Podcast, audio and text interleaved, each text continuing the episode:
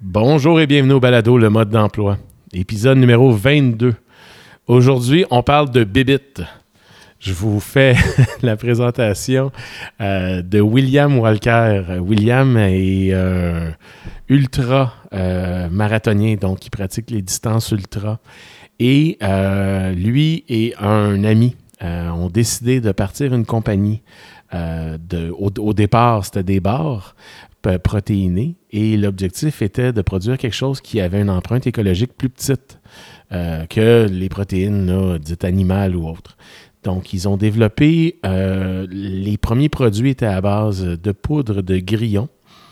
Et euh, maintenant, ils ont également inclus d'autres types de protéines, des protéines végétales. Ils ont développé d'autres produits que les bars. Vous allez voir, c'est le parcours intéressant euh, d'un entrepreneur français qui est maintenant québécois qui habite ici depuis plusieurs années. Et vous allez voir la progression de son entreprise là, des débuts euh, jusqu'à aujourd'hui, où est-ce que là, ils ont un rayonnement là, qui on peut qualifier de mondial. C'est vraiment une histoire intéressante, puis je trouve que ça peut être inspirant là, pour tous ceux et celles qui se disent Ah, j'aimerais ça un jour me lancer à mon compte, me partir une compagnie avec une idée propre à moi. Bien, vous allez voir, en écoutant William, euh, vous allez entendre des erreurs, des réussites, euh, des surprises autant positives que négatives, mais je trouve que l'entrevue avec William, c'est vraiment quelque chose qui peut être inspirant pour un jeune ou une jeune qui décide de se partir euh, une business vraiment, là, puis dans un domaine particulier très niché. Euh, eux se sont vraiment là, attaqués à leur clientèle qui côtoyait dans les événements ultra, les triathlons et tout ça. Et ben, ça l'a fait boule de neige et finalement aujourd'hui, la compagnie NAC est une compagnie qui est très bien connue comme un fabricant de produits pour les athlètes ultra, donc pour les distances ultra. Euh, je vous remercie à l'avance pour vos partages, pour vos écoutes. Si vous avez des questions pour William, n'hésitez pas. Euh, vous pouvez m'écrire. Les coordonnées sont dans la description texte du balado. Ça va me faire plaisir de les transférer à William et de vous revenir avec des réponses. Partagez en grand nombre. Ça nous aide évidemment. Plus on a de gens qui nous écoutent, plus on a un grand rayonnement. Et je vous souhaite une très bonne écoute et on se dit à la semaine prochaine.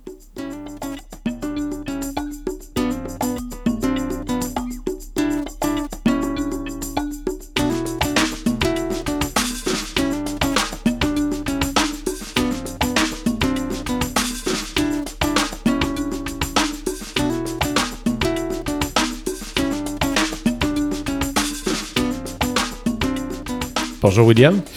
Salut Jean-François. Merci d'accepter de participer au balado. merci, merci à toi de me recevoir. Écoute William, je fais l'exercice avec euh, tous mes invités, donc je te ramène un peu là, à tes années de lycée. Ouais. Euh, est-ce que tu avais déjà une idée en tête euh, de ce que tu voulais faire une fois adulte?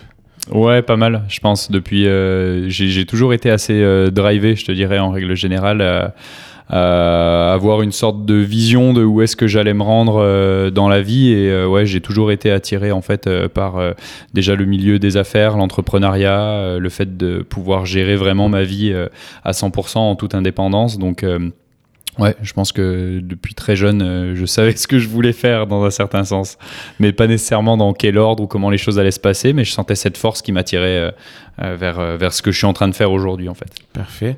Et finalement, en 2011, tu es venu au Canada pour compléter une maîtrise. Exact. Que tu as fait à l'Université de Sherbrooke. Ouais. Dans, et ta maîtrise, c'était en marketing. C'était ouais, une maîtrise en marketing. C'était un Master of Science, euh, comme on appelle ça. Et puis euh, j'ai fait ça pendant un an. En fait, c'était un programme assez accéléré, très intensif euh, de maîtrise. Et c'est une très bonne maîtrise, très bien cotée à l'université de Sherbrooke. Et euh, en fait, j'étais allé là-bas quelques années plus tôt, deux, trois ans plus tôt, euh, pour faire euh, une école d'été des jeunes entrepreneurs. Et c'est là que j'ai découvert le Québec et que ben, j'ai découvert en fait le magnifique campus de, de l'université de Sherbrooke avec toutes ces installations, le complexe sportif et tout ça. Enfin, j'avais trouvé ça vraiment magnifique en fait avec mon, mon œil de, de, petit français. Et puis, je m'étais dit, ben, pourquoi pas revenir plus tard pour finaliser mes études. Et je l'ai fait dans le cadre justement du, du MSC en fait de, de Sherbrooke marketing. Contexte un petit peu plus différent que le plateau Mont-Royal. Très différent. Ce que bien les Français ont comme, comme, comme objectif géographique en arrivant ici à Montréal. tout à fait. Bon, j'y ai pas échappé. J'ai quand même fini sur le plateau, euh, je te dirais, en ce moment. Mais, euh, mais c'est sûr que euh, non, j'ai aimé, j'ai aimé la culture l'entrée justement sur, sur le pays par, par Sherbrooke et par voilà, toute, cette, toute cette population que j'ai vraiment adoré là-bas. Une fois ta maîtrise complétée, est-ce que tu es demeuré à Sherbrooke puis est-ce que tes premiers, tes, premiers emplois étaient là-bas ou... Non, non, j'ai tout de suite bougé à Montréal euh, parce que, euh, en fait, euh, je voulais aller dans une plus grande ville aussi, plus une capitale économique dans laquelle il y allait avoir un peu plus d'activités, plus d'opportunités d'emploi. Et, et, donc, en fait, directement après la fin de mes, de mes études à Sherbrooke, dans le cadre de notre programme, on avait un mandat de consultation à réaliser et je l'ai réalisé déjà à Montréal.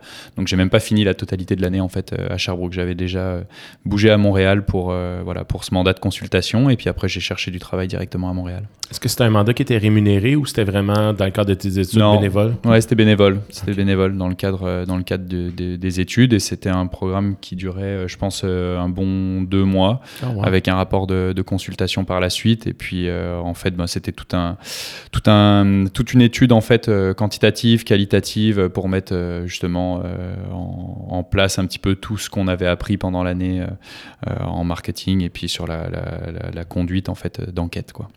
Ta recherche d'emploi, ça t'a amené où? Ouais, ben recherche d'emploi, en fait, euh, ça, a été, euh, ça a été assez rapide. Hein. J'ai passé pas mal de temps euh, à regarder les différentes opportunités d'emploi sur tous les sites qu'on peut, voilà, qui existaient en tout cas à l'époque. et puis, ben très rapidement, j'ai un de mes collègues en fait de maîtrise qui est rentré dans une dans une entreprise multinationale qui s'appelle Groupon, qui faisait donc de la vente grosso modo de, de coupons rabais sous format de groupe. Et, euh, et, en fait, il est rentré dans cette entreprise que je trouvais très intéressante parce que, ben, à l'époque, en fait, euh, c'est probablement encore le cas, mais c'était euh, l'entreprise la plus en croissance euh, au monde. C'est une entreprise qui a fait son IPO en moins de, deux ans, donc elle été cotée en bourse euh, en moins de deux ans depuis sa création, ce qui est assez, assez hallucinant. une croissance à travers plus d'une centaine de pays en un temps record, donc il y avait une dynamique de croissance qui m'intéressait beaucoup en fait chez Groupon. Et lui était rentré là-bas et j'avais plusieurs amis aussi qui travaillaient chez Groupon en Europe. Puis je me suis dit, c'est euh, vraiment le contexte d'entreprise qui m'intéresse comme premier emploi. C'était pas très bien rémunéré, mais c'était vraiment pas ce qui m'importait à l'époque. C'était plus d'aller chercher de l'expérience dans un contexte de croissance quand même assez important. Une entreprise aussi qui euh, avait quand même des moyens, qui était bien financée, donc euh, qui avait en fait de la capacité de, croissance assez importante. Donc ouais, je trouvais ça très intéressant d'aller prendre une première expérience comme ça, puis d'aller gravir un petit peu les échelons autant que possible dans cette, dans cette entreprise. Ton rôle de cette, de cette entreprise-là, c'était quoi? quoi. Alors, je suis rentré à la base comme euh, assistant marketing euh, pour, euh, grosso modo, faire de la préqualification de, de deals, donc trouver les prochains deals qu'on allait mettre sur la plateforme en regardant ce qui fonctionnait bien sur, sur toutes les plateformes et concurrentes ou dans les autres groupons en fait à travers le monde. donc, grosso modo, trouver les deals qui fonctionnaient bien et puis les mettre, les mettre en ligne. Et en fait, très rapidement, je me suis rendu compte que ben, Groupon était vraiment une entreprise de vente qui était vraiment faite pour les vendeurs et qui rémunérait aussi beaucoup mieux les, euh, les vendeurs et que euh, c'était c'était beaucoup plus euh, une position qui allait me convenir. Donc en fait très rapidement j'ai switché sur une, une position en fait de, de, de, vendeur et qui était donc en relation directe avec tous les tous les marchands. Moi je m'occupais plus de la division goods. Il y a comme deux parties chez Groupon qui était la partie goods qui était grosso modo toute la livraison de, de produits chez le client et l'autre qui était la partie service donc qui était comme pour prendre un rendez-vous chez le coiffeur, euh, chez l'esthéticienne, ce genre de choses-là. Comment ça fonctionne? Est-ce que c'est vous qui vendiez l'idée à des entreprises ou c'était des entreprises qui vous contactaient parce qu'il y avait besoin de publicité additionnelle? Les deux. Euh, Groupon avait une telle force de frappe que beaucoup, beaucoup de gens contactaient parce qu'il y avait, euh, entre guillemets, la possibilité de faire de l'argent comme euh, sur Groupon en étant une entreprise. C'est devenu un, canal, un canal de distribution en fait à part entière comme un Amazon ou ce genre de choses-là. Donc ça s'intégrait en fait pour beaucoup d'entreprises comme un canal de vente, tellement c'était big. Et l'autre partie qui était la partie où là on allait plus chasser des gens sur des produits spécifiques. Et euh, moi, par exemple, je me suis beaucoup occupé de la partie euh, euh, consumer electronics, donc tout ce qui est électronique en fait. et l'ambition qu'on avait à l'époque sur cette catégorie-là, c'était de faire venir plus de marques parce qu'on vendait beaucoup voilà, de produits en fait importés d'Asie ou ce genre de choses-là, qui étaient un peu des répliques voilà, de, produits déjà existants, comme des tablettes par exemple, No Name, là, dont personne connaissait la marque. Ben, L'ambition, c'était plus d'aller chercher après ça des tablettes Apple et euh, d'aller chercher de la marque pour aller donner une image de marque aussi euh, plus solide euh, à Groupon sur cette division-là. Donc là, il y avait un gros, gros travail à faire de, prospection et d'aller trouver des marques, des distributeurs qui avaient accès à ces produits-là. Tu as occupé ce poste-là pendant combien de temps? pendant trois ans. Trois ans? OK. Parfait. Et par la suite, est-ce que tu as poursuivi au sein de l'entreprise ou alors euh, non, euh, pour la simple et bonne raison que euh, en fait, ben, ce format de croissance est un peu arrivé à un certain plateau aussi à un moment donné, que on avait pas mal d'enjeux. Ben, c'est là que j'ai rencontré mon associé dans mon entreprise actuelle, Mine. Et dès le début, on s'était dit, on, a l'ambition de démarrer une, une, compagnie ensemble, quoi. Donc on a commencé rapidement en fait à se tourner aussi de ce côté-là pour explorer d'autres opportunités. Donc il y avait ça qui me tirait aussi un petit peu en dehors de l'entreprise et on avait un, on avait un rôle qui allait être défini dans tous les cas chez Groupon, euh, qu'on avait déterminé comme amener l'entreprise, euh, on va dire, d'un point A à un point B. Et en fait, euh, en l'espace de trois ans, on a réussi ce qu'on voulait accomplir. Et après ça, ben, on, avait comme atteint le maximum de ce qu'on pouvait atteindre au sein de cette entreprise-là en restant au Québec. Après ça, il aurait fallu bouger ailleurs, surtout en fait aux États-Unis où il y avait le, siège social. Et ça nous tentait pas trop en fait d'aller d'aller là-bas et de continuer la carrière euh, euh, de ce, de ce côté-là. Et nos, je dirais que nos euh, valeurs, plus aussi environnementales et entrepreneuriales, nous ont rattrapés aussi à ce moment-là. Puis on a voulu voilà, on a voulu bifurquer sur, sur un autre projet qui avait mûri dans notre tête, qui est dans le fond ben, un NAC aujourd'hui. Quoi. Mine et vous vous connaissiez depuis combien de temps? Avant de décider de partir l'aventure ensemble? Alors, euh, en gros, Mine, c'est celui qui m'a fait passer mon entretien d'embauche chez Groupon. Donc, euh, on s'est rencontrés euh, comme ça, où moi, je suis arrivé comme un jeune sorti d'école, de, avec comme mon suit et tout dans l'entrevue. Quoi. je suis arrivé dans cette entreprise ultra décontracte qui était Groupon. Donc, ça avait bien fait rigoler Mine quand il m'avait vu arriver dans cet état-là. Et puis, on a, on a tout de suite sympathisé et on a démarré NAC ben, trois, ans, trois ans après. Quoi. Donc, ça faisait trois ans qu'on se connaissait quand on a démarré l'entreprise. Donc ça, c'est en 2016. 2016, ouais, c'est ça. Euh, NAC existe toujours et beaucoup plus, euh, beaucoup plus volumineuse qu'avant. Mm. Parle-nous un peu euh, de tes débuts. Parce que, écoute, tu te lances, dans, tu te lances en affaires. Mm. vous n'aviez pas nécessairement de capital de côté. Non. Vous étiez deux salariés en ce moment.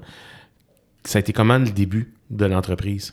Alors, euh, on est, euh, bon, on est déjà, on était euh, ben, jeunes, aussi plus plus insouciants et beaucoup plus tolérants en fait à la prise de risque, évidemment. et on a, on avait la chance quand même de faire de très bons salaires pour nos âges en fait chez Groupon, ce qui nous a permis de mettre pas mal d'argent de côté. Tout dans le long de ce process-là, on se disait ça sera pour, tu vois, avoir un matelas dans le sens où on voulait entreprendre à un moment donné. Donc on s'est dit, mettons au maximum en fait, euh, voilà, de l'argent de côté pour pouvoir l'utiliser quand on en aura besoin euh, plus tard. Donc euh, on avait déjà quand même cette vision-là, je pense quasiment pendant tout le long de ces trois années, où le but c'était quand même de faire de l'argent, de mettre de l'argent de côté pour pouvoir entreprendre par la suite. Et, et en fait, on a commencé à entreprendre pendant qu'on était en poste chez Groupon. Euh, ce qui nous a permis de mettre un premier pied en fait dans le milieu de l'entrepreneuriat, euh, de commencer voilà à travailler là-dessus euh, les, les, fins de journée, euh, les, les, fins de semaine, euh, pour pour commencer à faire prendre ben, une idée en forme et puis passer à travers tout le process de création d'une entreprise, puis du passage d'une idée à un produit, un service, quelque chose qui, qui existait. Euh, donc euh, pendant, je dirais quasi euh, la dernière année, on a on a en fait ben, démarré une autre entreprise que NAC, qui a été un peu notre première expérience où on a fait nos armes, on s'est entouré aussi d'autres personnes dans le milieu des startups pour avoir des conseillers pour tout ça.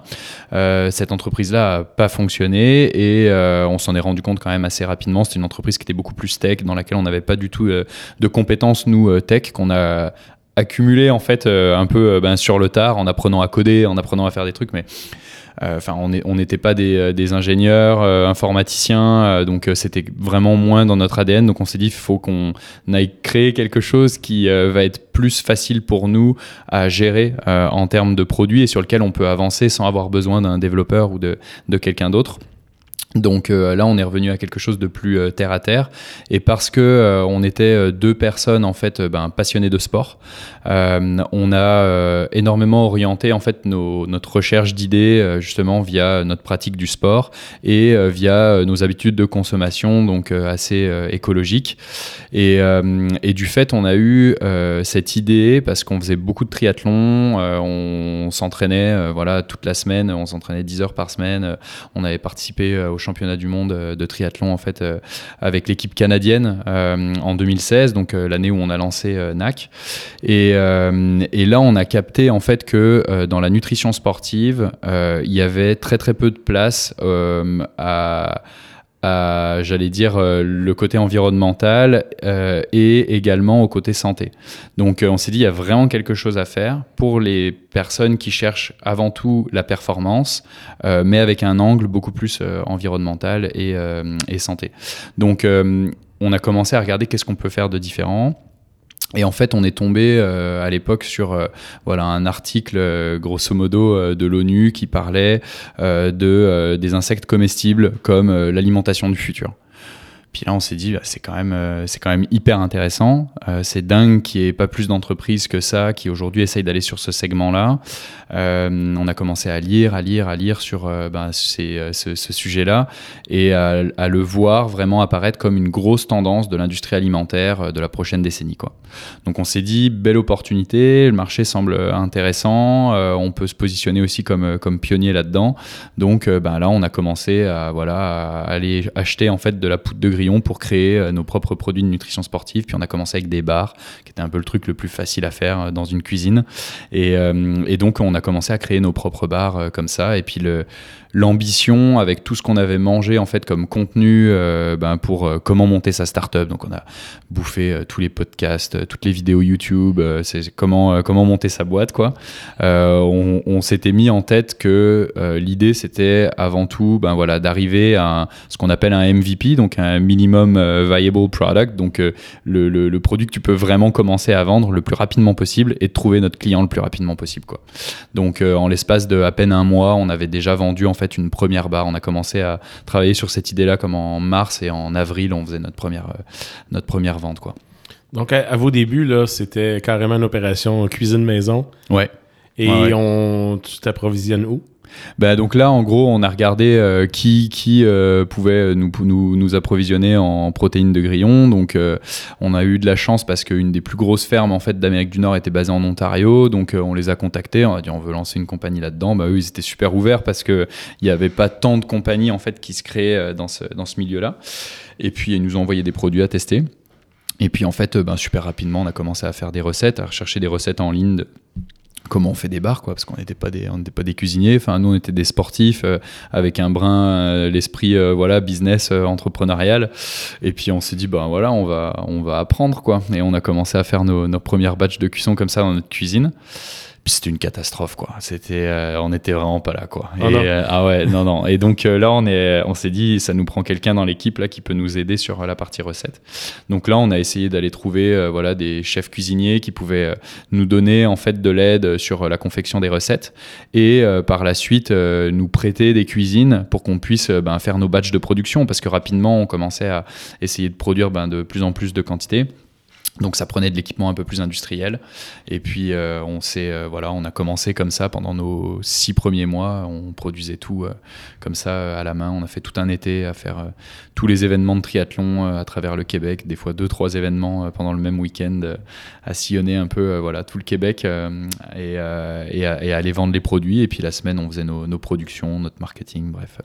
Donc, dans le fond, vous travaillez les week-ends sur la production, excuse, la semaine sur la production, puis les week-ends aux événements, comme tu dis, triathlon ou autre. Vous étiez présent avec un kiosque? Ouais, exactement. On prenait un kiosque, on appelait les événements, on leur disait qu'on venait de se lancer, qu'on n'avait pas d'argent et qu'on pouvait pas payer pour un kiosque. Donc, euh, on avait eu l'idée de prendre un vélo euh, triporteur, en fait, pour se mettre comme dans les zones d'expo. Ils nous faisaient payer moins cher pour, pour que, voilà, pour qu'on puisse être là. Et puis, on faisait, voilà, on faisait, on faisait de la vente de produits, on commençait à tester vraiment, en fait, le, le retour client sur, euh, sur ce qu'on faisait. Et puis, euh, et puis voilà, le, les gens ont accueilli, euh, je dirais, notre idée. vraiment d'une bonne manière. Ils comprenaient vraiment le, le message, l'idée derrière ce qu'on faisait. Ils embarquaient vraiment avec la vision. Et puis, euh, je pense que, ben voilà, quoi, au début, on avait un produit qui était ben, vraiment MVP, quoi. C'était vraiment le minimum de chez minimum euh, viable product.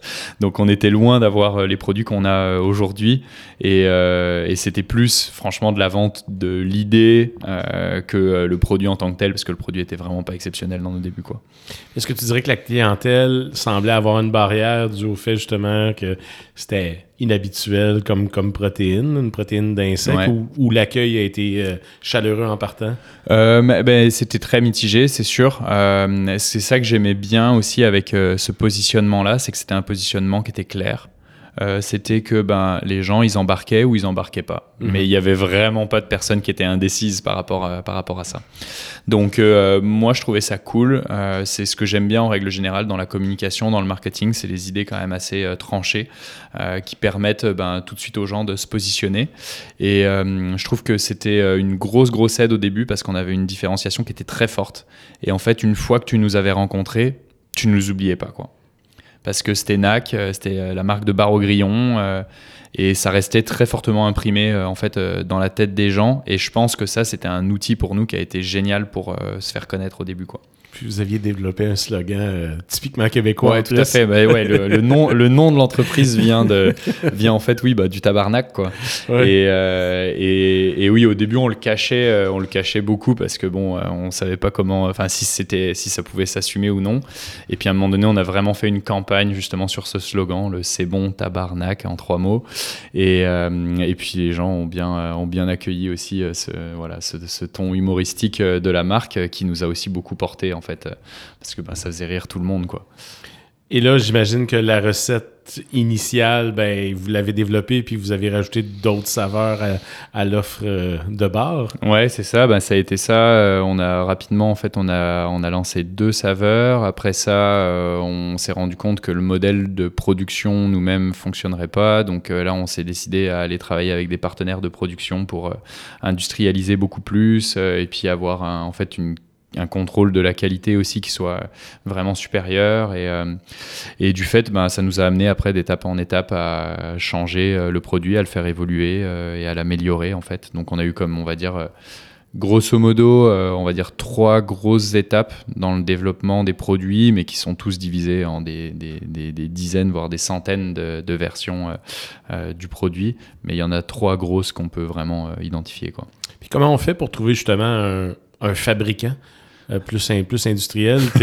Tu es, parti à la recherche. Euh, ben, ouais, ben nous, on, est, euh, on, a, on a un modèle de, de fonctionnement qui est très.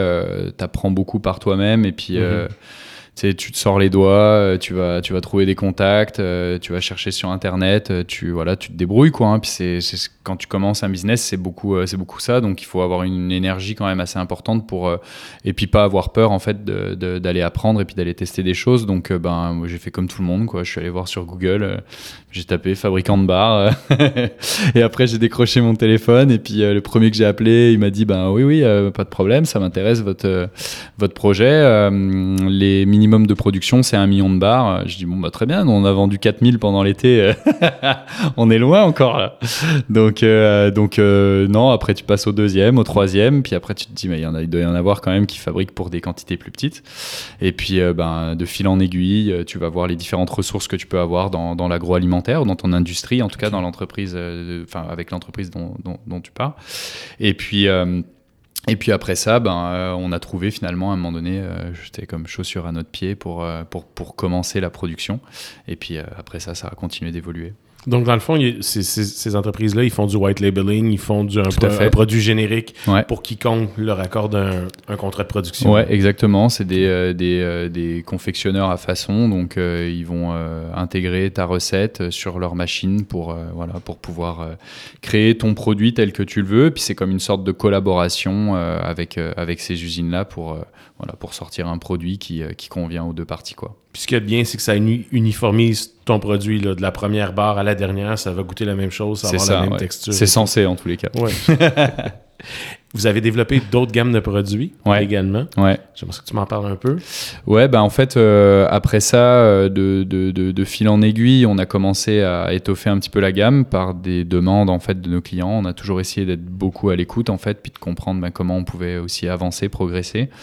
Euh, les bars, c'était bien, mais euh, les bars, elles ont certaines, une certaine limite dans l'utilisation du produit, spécifiquement pour notre cible. Donc, on part toujours vraiment de notre consommateur. Donc, euh, notre consommateur, ça va être, entre guillemets, l'athlète d'ultra-distance Euh, donc on va aller discuter avec lui, on va lui demander voilà c'est quoi les produits qu'il utilise, euh, essayer de comprendre un petit peu dans quel cadre il va utiliser la barre, quelles sont les limites de la barre, puis comprendre les, différentes zones dans lesquelles on peut aller euh, justement améliorer notre offre.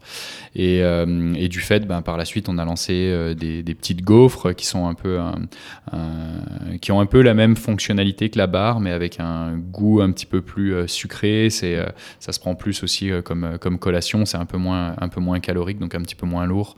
Euh, parfois à manger. Euh, la texture est vraiment différente, donc euh, ça vient donner un petit peu de la richesse en fait dans la, gamme. et puis après ça, on a lancé une gamme de, de produits plus, enfin sous forme de poudre qu'on dilue, qu'on dilue dans l'eau, qui est ce qu'on appelle nos mélanges pour boissons. Euh, et ça, ça permet donc euh, vraiment de, venir en fait euh, donner une forme de calories aussi différente de, des calories solides, donc plus dans du liquide. et, ça vient vraiment régler un autre problème où on s'est rendu compte que bah, à un moment donné, le solide, ça passait plus dans les courses après 7-8 heures à courir. tu as la bouche, sèche, ça commence à être difficile de manger. ton estomac aussi est beaucoup shaké parce que tu vas, courir donc, pendant tout le long. Donc ça devient difficile de manger et, euh, du fait euh, le liquide était une option, mais sauf que dans tout ce qui existait de liquide, euh, il n'y avait pas assez de calories, c'était essentiellement du sucre ou des, des, électrolytes, donc surtout des sels minéraux. Euh, et, nous, on a été les premiers à vraiment rajouter donc de la protéine, rajouter de la calorie vraiment euh, de manière euh, liquide, et ce qui fait que ben, aujourd'hui, tu peux boire avec autant de calories que ce que tu aurais mangé, ce qui est assez, assez unique. Et donc ça, on l'a lancé l'année dernière.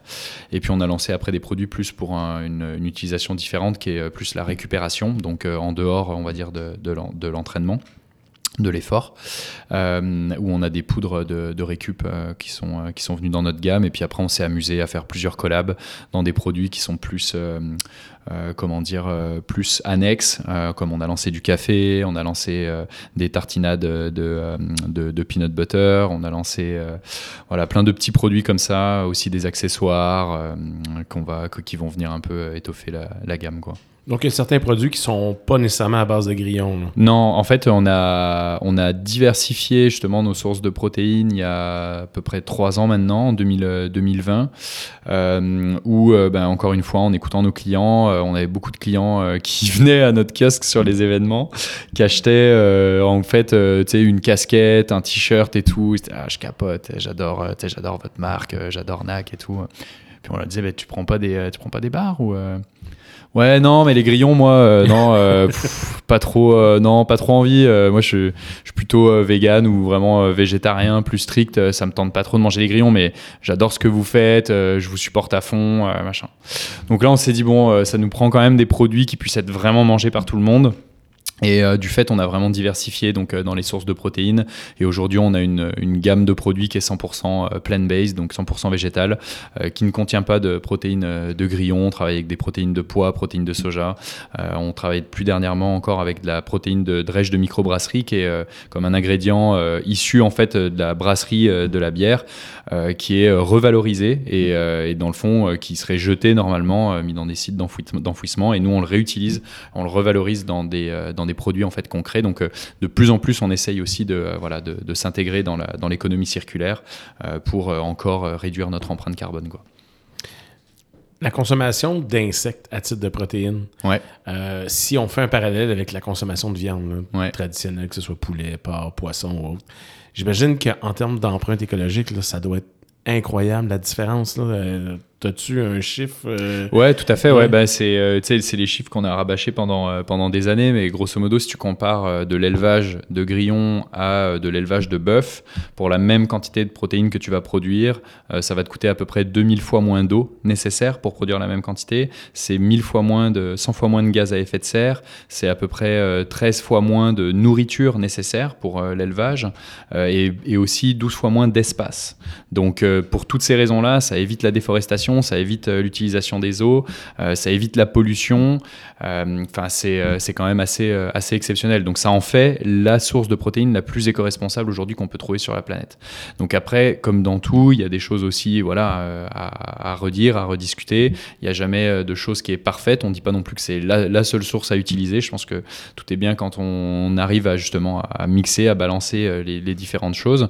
Et c'est pour ça aussi qu'au sein de NAC, on a voulu se différencier avec plusieurs sources de protéines et pas mettre tous nos œufs dans le même panier uniquement avec la protéine de grillon. Donc, donc ouais, et après d'un point de vue nutritif aussi, on travaille avec beaucoup de produits et d'ingrédients plus technologiques qui ont des apports nutritifs vraiment intéressants parce que l'ambition numéro une de nos produits, c'est aussi la performance on va aller euh, chercher des, ingrédients très nutritifs et le grillon est aussi exceptionnel à ce niveau-là parce que c'est une protéine en fait qui contient tous les acides aminés essentiels, ce que quasi aucune protéine végétale n'a, euh, ce que toutes les protéines animales ont. Donc ça en fait une protéine très intéressante pour ça, pour les gens qui ne veulent pas manger de viande et qui ont une tolérance en fait à manger entre guillemets des insectes. Euh, c'est aussi bourré de vitamine B12, ce qui est un des gros problèmes, une des grosses carences en fait de beaucoup des végétariens et des personnes qui arrêtent de manger de la viande. C'est très riche en calcium c'est très riche en fer. Donc euh, ça, en fait un ingrédient qui est hyper intéressant d'un point de vue santé aussi et d'un point de vue nutritif euh, à utiliser dans son alimentation quotidienne. Donc euh, pour nous, c'est comme c'est logique de commencer à s'orienter là-dedans. maintenant, c'est sûr que ça prend un changement aussi dans, dans, dans le l'état d'esprit euh, des gens euh, pour accepter euh, le fait voilà, de manger des insectes. Donc nous, l'idée, c'était de rendre ça cool, mhm. de l'associer à la performance, d'avoir des athlètes de haut niveau qui sont parmi les meilleurs au monde en fait à utiliser ces produits-là, pour dire ben, pourquoi, pourquoi pas moi pourquoi, enfin, Je veux dire, si Aujourd'hui, tout le monde euh, mange de ça sur euh, euh, une des scènes les plus performantes du monde. Ben, ça, vaut peut-être la peine de, l'adapter à monsieur et madame tout le monde. Quoi. Donc voilà, on essaye d'influencer, de, créer, de créer vraiment une tendance de consommation pas uniquement sur le grillon, sur la consommation saine en règle générale, mais le grillon est quand même un des bons vecteurs qu'on souhaite continuer à, soutenir. Quoi. Exact. tu as beaucoup parlé de kiosques de feedback de la part de vos athlètes. Donc, c'est comme ça que vous avez commencé la commercialisation de votre produit. Tout à fait, oui. De vos produits. Euh, à partir de quand vous êtes passé vraiment avec des réseaux de distribution? Euh, c'est une très bonne question. Euh, je pense que c'était quand même ah, j'allais dire assez rapide. En fait, au début, euh, pour des, euh, des raisons euh, ben, toutes simples, c'est que, en fait, vu qu'on emballait nos produits nous-mêmes, on les mettait comme dans des petits sachets, la conservation des produits, elle était vraiment pas idéale. Donc, le canal de distribution des événements était vraiment parfait parce que les produits, il fallait que grosso modo ils soient mangés comme dans les trois mois, tu vois, après, après les avoir produits. Donc euh, pour ça, c'était plus compliqué de vendre, euh, tu vois, dans des euh, dans magasins. Donc là, on est allé voir beaucoup de magasins comme des petites épiceries santé, et on a fait aussi beaucoup de ventes dans des épiceries zéro déchet, parce que ben, l'alignement était super bon par rapport à nos valeurs, par rapport à ce qu'on proposait. les gens dans les épiceries zéro déchet, ils capotaient, c'est parce que déjà ils sont hyper soucieux de l'environnement et justement des nouvelles tendances aussi dans l'alimentation ou dans les habitudes de consommation. Et euh, le grillon, ça marchait super bien avec, euh, ces personnes-là. Donc euh, on a beaucoup travaillé en fait ce funnel là pendant, je dirais, les, les quasi les dix premiers mois quand même de l'entreprise parce que notre première production vraiment industrielle avec l'emballage finalisé et tout, elle a dû arriver en février 2017. Donc de avril, notre première barre qu'on a vendue jusqu'à février de l'année d'après, on a euh, essentiellement vendu sur les événements, en ligne et euh, dans la distribution, euh, mais essentiellement épicerie. Et une fois qu'on a eu un emballage vraiment adapté, dans un beau packaging, scellé, avec comme un, 12 mois de durée de vie, là on a commencé à rentrer dans des magasins de, de, sport spécialisés, dans le running, dans le vélo, dans l'outdoor.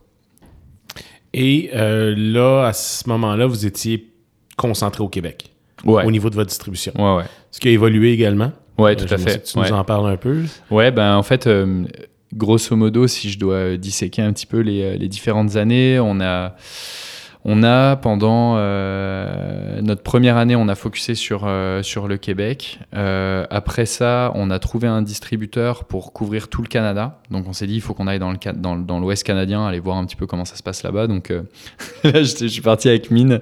on, a, on, a, on a pris, on avait une, un véhicule de, de compagnie qui était comme un, un van en fait, qu'on utilisait pour faire toutes nos fins de semaine, avoir, aller faire des événements et tout.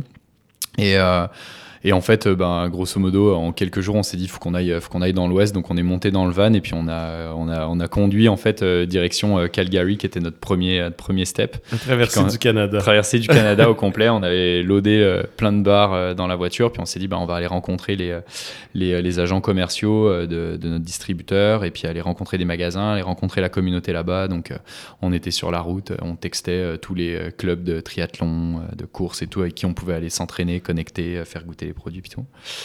Et, euh, et, ça, c'était 2017. Euh, donc, c'était première initiative un petit peu dans l'Ouest canadien. Euh, ça a été cool, mais pas hyper euh, efficace parce qu'on a pu ouvrir quelques magasins et tout, mais euh, la relation n'était pas hyper bonne avec le distributeur qu'on a décidé de finalement dropper puis de faire les choses par nous-mêmes. Puis après, on avait trop de choses à faire juste au Québec. Il y a, plusieurs écoles à chaque fois. Hein. Il y a, tu fais ton château fort au Québec, tu deviens le plus fort dans ta catégorie au Québec avant d'aller travailler un autre marché. tu as l'autre stratégie opposée qui est de te dire ben, tu focuses plus sur une niche, une typologie de, de clientèle, mais tu vas la taper un petit peu sur d'autres d'autres régions euh, géographiques. Donc euh, on a essayé un peu ces deux, euh, ces deux courants de pensée là en essayant de se positionner nous par rapport à par rapport à ça. Et euh, on a eu quand même, euh, je te dirais, euh, on va dire jusqu'à 2020, donc l'intégration des, des, des, nouvelles protéines plant-based et tout ça. Là, on a testé plein de canaux de distribution au Québec. On a testé de vendre dans des épiceries, on a testé du food service, on a testé de vendre dans des stations de ski, on a testé, enfin tout ce qu'on pouvait faire, on, l'a testé. et, en gros, on a essayé d'apprendre au maximum. On a essayé de faire beaucoup aussi évoluer la vision, le positionnement de la marque euh, pendant cette, euh, cette période-là pour essayer de s'adapter au maximum sur les différents canaux euh, de, distribution. Et puis au final, au final, en 2020, on, on, repositionne la marque, on retravaille sur toute notre liste d'ingrédients et tout, et puis on relance en fait la marque. Et là, on se dit, ben euh, la stratégie de développement, ce sera une stratégie vraiment de développement de la marque à l'international. Le but, c'est de devenir le leader international sur un segment spécifique qui est grosso modo l'ultra-distance, euh, dans la nutrition sportive évidemment. Et euh, on avance en fait uniquement sur ce client-là, mais on va le toucher partout à travers le monde. Et donc de là, ben, on a forcément commencé à, travailler cette stratégie-là sur le Québec, sur l'ouest du Canada. On a lancé la France euh, l'année dernière, et puis là, on est en train de lancer euh, euh, les États-Unis principalement, mais beaucoup d'autres pays limitrophes en fait en Europe. On a lancé quelques pays en Asie aussi. Donc on, on le fait pas, en fait, comment dire, c'est ça vient aussi par, par demande entrante. Et on le fait parce que la marque, elle, elle a aujourd'hui la solidité de pouvoir se développer partout. Euh, mais euh, euh, mais on n'aurait jamais pu faire ça au tout début. Quoi. On l'a fait parce qu'on a, on a eu toute notre expérience. Enfin, ça fait 7 ans aujourd'hui qu'on qu'on pilote cette boîte-là. Euh, on a passé vraiment 4-5 ans à creuser, à tourner euh, la, boîte dans tous les sens pour essayer de comprendre euh, comment on pouvait la faire fonctionner, puis qu'est-ce qu'on pouvait aller vraiment chercher dans cette boîte-là. On a, je pense, réussi à le trouver vraiment en, 2020 quand on a décidé de se repositionner, de, de retravailler à fond la, le produit, la qualité produit. Euh, et, de là, euh, le produit fait ses preuves et nous permet aujourd'hui de, soutenir en fait ce développement international là. Donc euh, ouais, je pense que c'est ça. Puis aujourd'hui, on est dans, ouais, je pense peut-être 4-5 pays dans lesquels on, on, vend bien, puis on sera peut-être dans une vingtaine d'ici la fin de l'année quoi. Vous avez beaucoup de, de porte-parole représentants qui sont connus dans le monde de l'ultra-distance. Oui, tout à fait. Un, peu partout, pas seulement au Québec. donc, j'imagine que ça, ça aide aussi à faire la promotion. Oui, tout à fait. Ben, c'est ce que, après, quand tu as un plan qui est clair, euh, où tu sais exactement où est-ce que tu veux te rendre dans 5 ans, euh, ça, ça détermine aussi beaucoup toutes les actions que tu dois prendre, les steps que tu dois passer. Tu sais, on a tendance à à se renfermer des fois, je trouve, dans, euh, tu vois, dans nos idées et à se penser plus petit que ce qu'on pourrait être. Mhm. Euh, et en fait, de challenger ça et de se voir big, ben, ça te permet de casser certaines barrières. Et si tu te dis, dans 5 ans, je veux être le numéro 1, c'est aujourd'hui qu'il faut que tu commences à prendre des décisions pour te positionner comme étant le numéro un, tu vois. Et, et du fait, ben, beaucoup plus tôt que prévu, on est allé voir les meilleurs athlètes au monde. Parce qu'on s'est dit, mais attends, on a les produits pour. on croit dans ce qu'on fait. Donc aujourd'hui, il faut que les meilleurs athlètes, ils utilisent nos produits. Donc faut pas être timide à l'idée d'aller les voir. On est sûr de nous, on est sûr du travail qu'on fait. Donc, on est capable de les convaincre pour venir vers nous. Mhm. Puis, tu commences à avoir un athlète, tu fais bien le travail avec cet athlète-là. C'est comme dans tout, c'est du bouche à oreille. Après ça, l'athlète, en plus de ça, peut avoir des bons résultats, ce qui va amener, euh, entre guillemets, de l'attention, de la lumière sur lui. Beaucoup de gens commencent de plus en plus à analyser le, comment dire, le détail de ce qui fait le succès. La nutrition, c'est un, des, euh, un des piliers du succès dans l'ultra. Tu as la préparation physique, la préparation mentale et la préparation euh, de l'estomac. Parce que, on dit que l'ultra, c'est surtout, tu vois, on va dire une compétition de bouffe dans laquelle tu cours. Si t'es pas capable de bien manger, t'es mort. Tu mets le clignotant et, euh, tu t'arrêtes et c'est terminé. Donc, euh, on est aussi dans un marché dans lequel euh, on a du poids, surtout au niveau des athlètes et surtout pour beaucoup, la, digestion est difficile. Donc, quand tu arrives à montrer qu'avec tes produits, tu as du succès, ben, c'est quand même un gage de qualité pour beaucoup. Et si les athlètes embarquent, les magasins vont embarquer. Euh, mais là encore dernièrement, on a annoncé donc un partenariat avec euh, euh, l'UTMB, qui est donc le plus gros circuit au monde et quasiment en fait le seul aujourd'hui dans, le trail running. c'est 35 événements à travers le monde. C'est Ironman qui pilote ça et qui a eu ben, le succès qu'on lui connaît avec le triathlon. voilà, c'est c'est énorme pour une marque, une petite marque comme nous, qui a démarré euh, il y a entre guillemets seulement 7 euh, ans, euh, tu vois, au Québec et aujourd'hui qui se retrouve propulsé comme la marque de nutrition numéro 1 pour le trail en étant avec les plus gros acteurs de, l'industrie.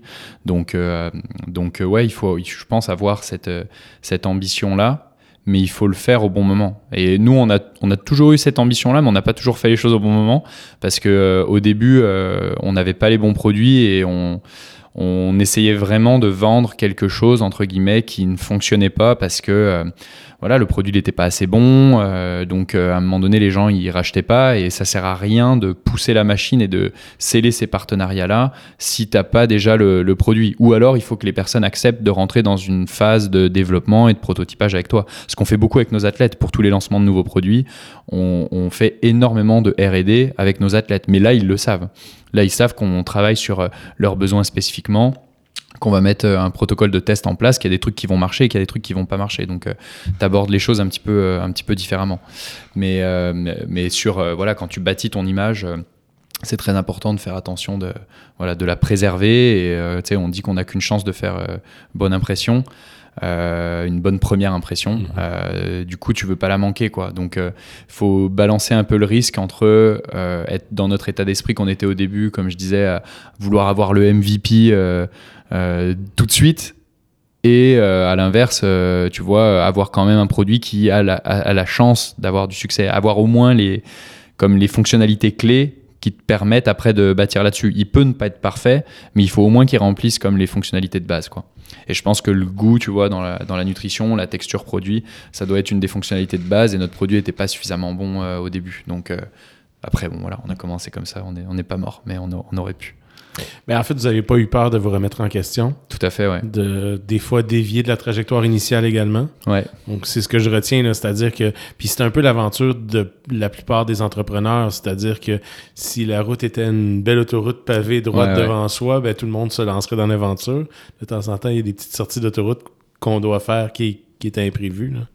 Ouais, c'est sûr. Et euh, pivoter, euh, ça fait vraiment partie de. Voilà, de, de je pense, des prérequis euh, quand tu te lances dans l'entrepreneuriat. Comme tu disais, être à l'écoute, c'est, je pense que c'est obligatoire pour pouvoir progresser en fait. Si tu veux être dans une phase de, développement continu et d'apprentissage, tu dois te remettre en question, tu dois développer. C'est ce qu'on a, nous, au sein de la culture aujourd'hui, avec tous les, les employés euh, dans l'entreprise. Euh, on a une culture de voilà d'amélioration de, de, continue, de, de, se pousser les uns les autres, donc des, des techniques de, vraiment de feedback constructif, authentique, transparent. et c'est, je pense, aussi ce qui nous permet d'avancer plus vite que, que certains, parce qu'on se dit vraiment les choses, même en interne. quoi.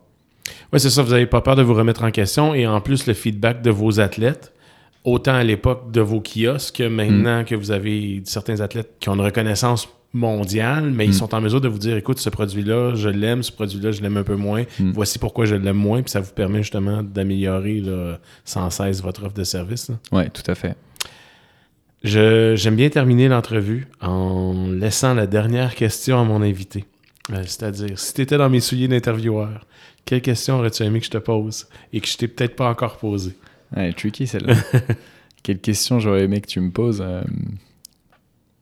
Je pense que, euh, ce, que euh, ce que je demanderais, c'est peut-être genre, c'est quoi ton, ton meilleur conseil, entre guillemets, pour, tu vois, pour te partir en affaires? Dans le sens où c'est le genre de conseil que peut-être j'aurais aimé avoir, tu vois, genre de moi de, de, il y a, de, y a 7 ans, quoi. Et du coup, je réponds à la question. J'imagine que c'est toi qui réponds à la question. Non, en fait, c'est toi. J'aimerais bien y répondre, mais j'ai pas la même aventure que toi. euh, je pense que euh, tu vois un truc, euh, un truc qui, qui a pu euh, nous ébranler euh, quand même par justement, tu vois les, les feedbacks que tu peux avoir. Euh, c'est quand même de garder la confiance en soi et la confiance dans son projet. C'est cool de euh, d'écouter les, euh, les, commentaires et tu vois d'essayer d'évoluer, mais il faut pas perdre confiance dans ce qu'on est capable de bâtir et dans le pourquoi on le bâtit.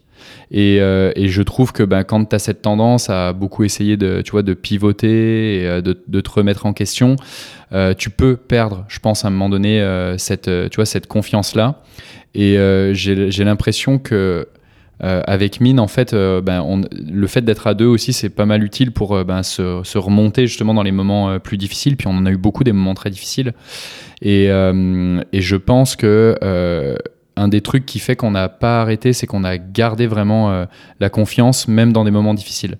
Parce que quand il y a tout qui va mal, que tu as l'impression qu'il y a tout qui s'effondre et tout ça, euh, bah, c'est facile d'arrêter en me disant ben là ouais je peux plus euh. et, euh, et, on n'a jamais pris cette décision là parce qu'on a toujours gardé la confiance dans ce qu'on allait bâtir dans nos valeurs de croire dans le travail dans la qualité de ce qu'on faisait et de se dire qu'à un moment donné tout ça ça allait payer quoi et, euh, et, je pense qu'il faut, euh, il faut pour beaucoup rester accroché et pas, pas abandonner entre guillemets aux premières embûches et pas euh, remettre sa confiance en soi en question. Et se distancier, se distancer aussi de la réussite de l'entreprise qui doit pas être liée à la manière dont tu te juges personnellement. Mmh. Quand l'entreprise elle va mal, tu peux vite arriver à des, des conclusions trop rapides de te dire putain je suis nul quoi ma boîte elle marche pas, euh, je suis nul. Et, euh, et, ça, ça peut venir vraiment entamer euh, ta confiance personnelle et du fait le, le, la, continuité dans ton projet entrepreneurial. Il faut faire la distinction entre les deux. tu te prends des pelles en entrepreneuriat, c'est sûr. Puis il faut être prêt à, faut être prêt à encaisser ces chocs-là sans perdre la confiance qu'on a en nous-mêmes, quoi. Voilà ma réponse à, la question. Excellent. Je te remercie, William, pour ton temps. Merci à toi, Jeff.